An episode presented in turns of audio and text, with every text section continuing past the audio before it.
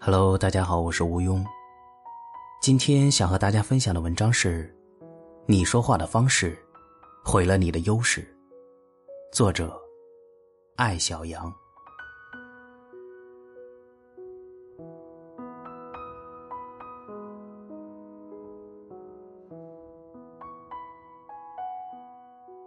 很多时候，占了理的人，因为说话的方式别人接受不了，而成了过错方。在一次活动上，他坐在我旁边，是一个文创企业的老板，设计师出身，带了一个年轻女员工。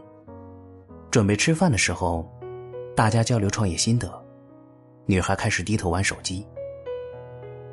你就不能不玩手机吗？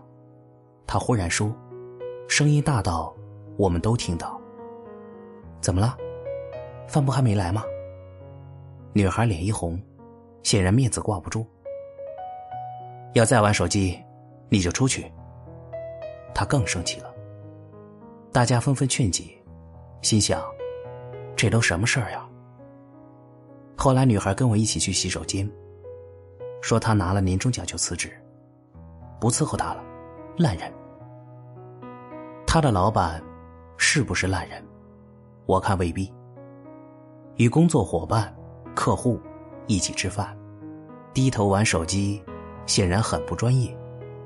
然而，因为老板采用了不恰当的说话方式，不仅导致自己失去了一个员工，更使这位员工因为反感老板的情绪失误，而失去了反思自己的机会。如果当时，他可以发条微信告诉女孩，这样的场合，认真倾听大家谈话，可以学到很多知识。女孩是不是更乐意放下手机？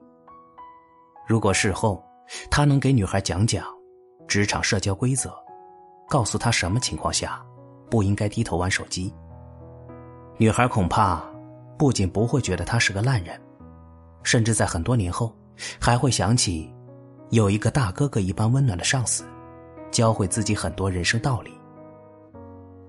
上司，是我们踏入职场后最重要的良师益友。身为上司，你要永远记得自己的责任，不仅仅是完成任务，给上面交代，更重要的是，在下属面前的形象与修为。因为啊，他们不仅仅是跟你一起干活的人，更是与你一起成长的兄弟姐妹。我对一个好上司的判断，首先看他说的话，会不会让自己失去威信与优势。一个人会说话，体现在他的情商、智慧、历练。你跟这样的人在一起，才不会经常因为情绪反弹而做出错误的判断。他会说话，他说的话，你才能听进去。你在他手下做事，才能更快的学到东西。想想那些特别讨厌的人，你会发现，首先是他们说话的方式特别让人讨厌，而不一定真做了什么坏事儿。很多时候啊，占了理的人，因为说话的方式别人接受不了，而成了过错方。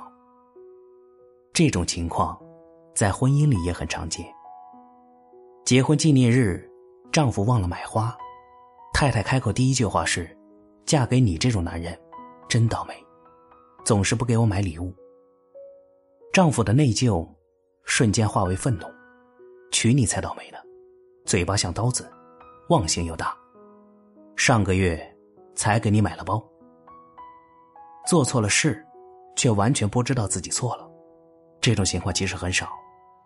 当失误发生时，我们会变得敏感、自卑，一边埋怨自己怎么这么笨。一边出于本能，希望抓住对方的失误，扳回一局，或者挽回一点面子。占据优势却不会说话的人，正好给了失误方这个机会。瞧你什么态度，就冲你这种态度，我这样对你也没错。真正能让别人心服口服的承认自己错了，不是看你跳得多高，说的多难听，而是心平气和的找原因，说结论。不要把事情引入指责的怪圈。任何关系一旦进入相互指责的怪圈，大家就会放弃成长，只争输赢。我在职场看到过太多这样的团队，老板经常指责下属，说话完全不讲究，下属就开始挑老板的刺，什么嘴臭、腹黑、油头、长相猥琐、三观不正、直男癌，都来了，没有一项。是就工作论工作。当你发现自己陷入这样的职场环境，离职恐怕是最正确的选择。因为这样的老板不会让你成长，只会让你逐渐失掉对工作的热爱。为什么有人总是以不当的说话方式让自己处于劣势？除了少部分人是因为修养不够，更多的情况是他们忽略了。人与人之间的心理距离，夫妻之间、父母之间，觉得怎么说话都无所谓，反正是一家人。而那些喜欢以大家长自居的上司，也特别容易一开口就伤人。距离感是人与人之间最宝贵的存在。成年人最重要的美德是边界意识。这个世界上，除了自己之外，都是外人，应该遵循社交三原则：彼此尊重、理智对话、就事论事。那么，怎样说话能够让你清晰的表达自己，让对方意识到错误，以后避免同样的失误？首先，当我们指出一个人的错误，绝不是为了让他无地自容，而是有所改进。那些因为意外而造成的小失误。一笑而过，对方会感念你的大度。第二，问句，尤其反问，很容易造成居高临下的姿态。你怎么能犯这种错误？与我们来分析一下这次失误是怎么造成的。前者会让对方立刻竖起防备，后者才会让他们启动反思模式。第三。不要算老账，说你总是这样，或者你上次也是这样。算老账，容易让对方产生挫败感，即他在你心中的形象已经定型，再怎么努力都没用。当对方失误，你占据优势，根本不必再去证明自己有多正确。总是做这种证明题的人，最后没有变成神，反倒成了瘟神。大家避之不及。指出他人失误，只有一个善意的出发点，就是增进团队成员的了解与和谐。应该把智慧放在探讨怎样可以做得更好，而不是把对方说成小丑。你不是神，也会犯错，也反感他人的指责。